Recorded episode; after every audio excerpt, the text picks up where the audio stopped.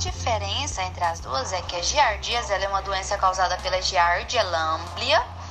Ela atinge principalmente crianças, prevalece em países em desenvolvimento, assintomática, sintomática aguda e crônica.